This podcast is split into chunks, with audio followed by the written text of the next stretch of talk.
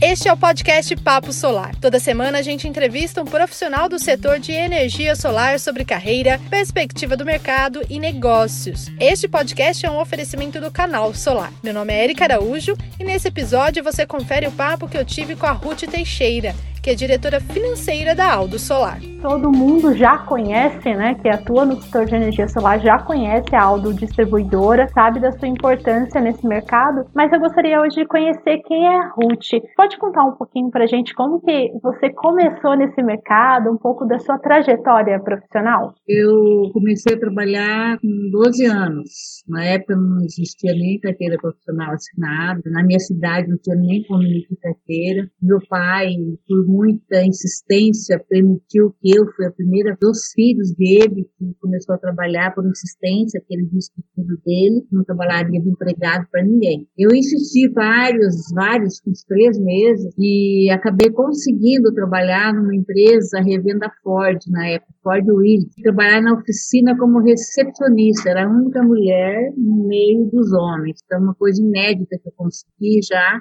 com 12 anos foi trabalhar no lugar onde só tinha homem e contrariando todo o pensamento do meu pai. Então foi lá que eu comecei. E uma correspondência que eu fiz para a diretoria, pela coordenação do chefe da oficina, eu fiz uma correspondência e eles chamaram o chefe e perguntaram é que tinha redigido aquela carta, porque achavam que não podia ter sido ele. Ele falou que tinha sido eu, aí eu fui para assessoria da diretoria no mês seguinte. Aí eu comecei minha trajetória, fui depois para o departamento financeiro, trabalhei nessa empresa muitos anos e numa, num treinamento da Ford, que ela fazia anualmente o treinamento em Apucarana, que centralizava toda a região aqui do, do Paraná. Eu fui fazer esse curso em Apucarana e lá tinha outras empresas, inclusive uma das que tinha destaque no Paraná, que chama Pismel. Aí me convidaram para ir para Campo Mourão, trabalhar na empresa deles de Campo Mourão. Na, na época que eu estava desse evento, eu estava morando em Ivaiporã, é onde eu comecei minha trajetória. Fiquei lá como gerente financeira da, de uma das filiais da Pismel, depois ele me convidou para trabalhar na Matriz, que eles tinham diversas filiais espalhadas pelo Paraná. Aí ele me propôs vir,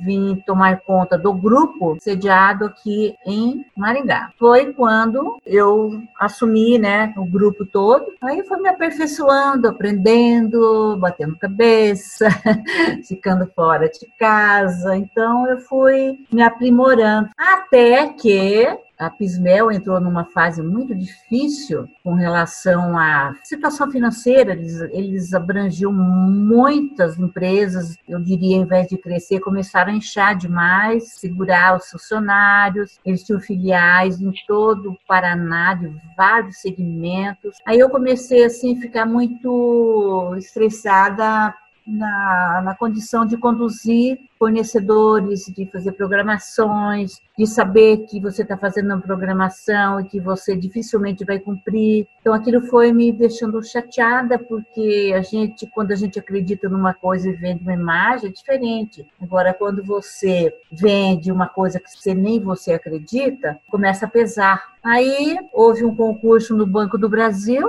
e eu fui participar desse concurso e eu passei. Aí abandonei a Ford e fui trabalhar no Banco do Brasil para ganhar acho que menos de um terço do que eu ganhava na minha função, mas eu queria já um pouco mais de paz. Mudei para o Banco do Brasil, conheci o Aldo, fiquei trabalhando ainda um tempo no Banco do Brasil, ele montou uma empresa, eu trabalhava no banco e dava suporte aqui na empresa, mas começou também a pesar, porque eu trabalhava à noite, daí eu mudei para o SESEC para poder trabalhar à noite e consegui também trabalhar de dia na empresa. Até até que chegou um momento que você teve que é, optar, porque era muita tarefa para uma pessoa só. Uhum. Aí eu optei por ficar com a empresa, porque começou a crescer e eu fazia também, além do financeiro, fazia parte contábil. resolvi pedir afastamento do banco por um ano, sem remuneração. Aí consegui ficar um ano sem. Refiz a, a proposta para mais um ano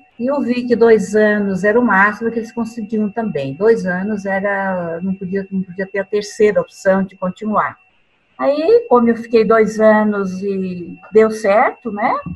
Aí resolvi sair e abracei de vez a minha empresa. E como que você vê, Ruth, o mercado de energia solar para a mulher? Eu acho que nós, mulheres, estamos aptas a desempenhar qualquer função e não existe nada difícil para nós. Se é possível para os homens, é muito mais possível para nós. Nós temos muito mais habilidade, muito mais visão, muito mais jogo de cintura, mais disposição. Então, esse obstáculo que vai separar gêneros não existe. Então, ele é um campo aberto tanto para a mulher quanto para os homens. É o mundo é mais nosso que deles. Eu não vejo horizonte que não possa ser transportado por nós, não vejo função que nós não podemos alcançar. É mais difícil porque a gente batalha contra o sexo oposto e contra o próprio sexo. Porque parece que as mulheres, elas são as próprias que não querem ver sucesso, tratam como se fosse rival. E não é, na realidade, temos que nos unir e de mãos dadas transpor esses obstáculos, que hoje a gente tem muitos problemas que nós mesmos criamos.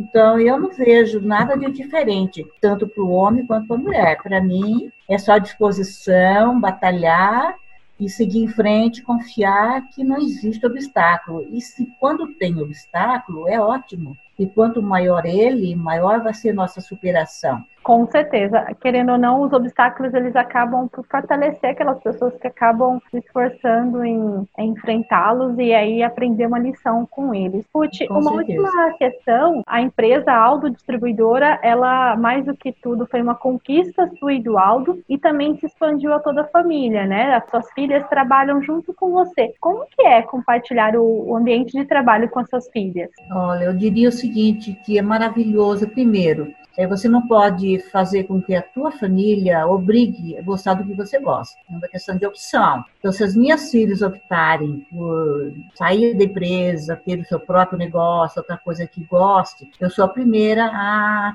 a dar apoio, porque não pode ficar contrariado. Agora, se você tem a sua família engajada, cada um respeitando os seus limites, cada um fazendo a sua parte sem interferir, aqui tem uma divisória, que é a área comercial, a área financeira. Então, eu tenho uma divisória. A minha filha mais nova, com o Aldo, eles são da área comercial. E eu e a Carol, nós somos da área financeira e RH administrativa. Então, nós estamos aqui fazendo conjuntamente a mesma coisa que os dois fazem conjuntamente, mas situações opostas. Então, o que, que acontece? O limite deles vem até onde começa o nosso. Então, não é porque a venda é maravilhosa, que está dando rentabilidade, que eu vou vender, eu vou ceder um pedido. Então, são situações completamente diferentes. A venda só vai terminar quando eu recebo. Então, eles respeitam muito bem a nossa condição de decisão quanto ao limite de crédito, se vai vender ou não vai vender a prazo. Da mesma forma, nós não vamos lá interceder, interferir nas condições de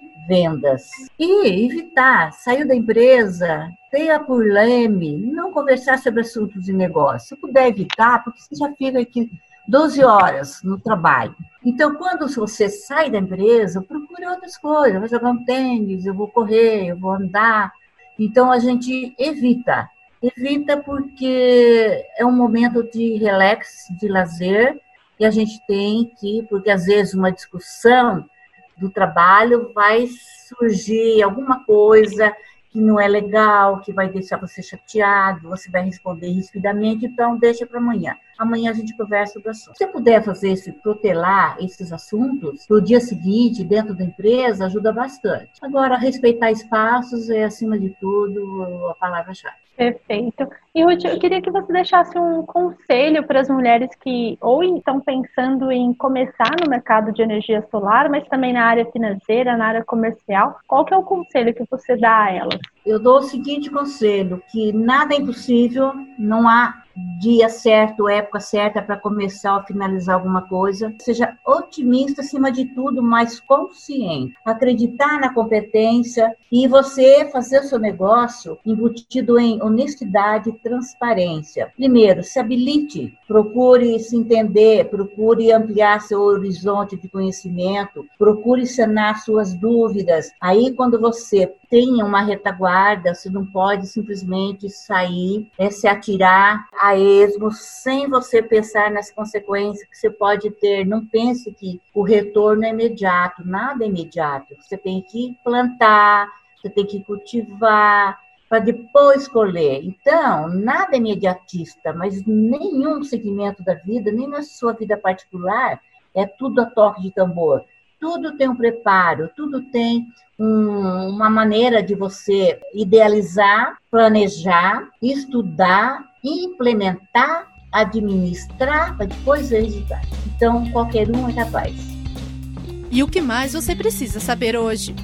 O Ministério de Minas e Energia postergou por prazo indeterminado a realização de leilões para a viabilização de novos projetos de geração e transmissão de energia, agendados para 2020. A medida foi tomada para o enfrentamento ao contágio decorrente do novo coronavírus. Vale ressaltar que não se trata de cancelamento dos leilões de 2020 no setor elétrico, mas de uma postergação tendo em vista a confiança que se tem na retomada da atividade econômica assim que normalizada a situação de saúde pública. Para mais informações, acesse canalsolar.com.br. Este foi o Papo Solar, o podcast mais importante do setor de energia solar. Semana que vem tem muito mais. Até lá!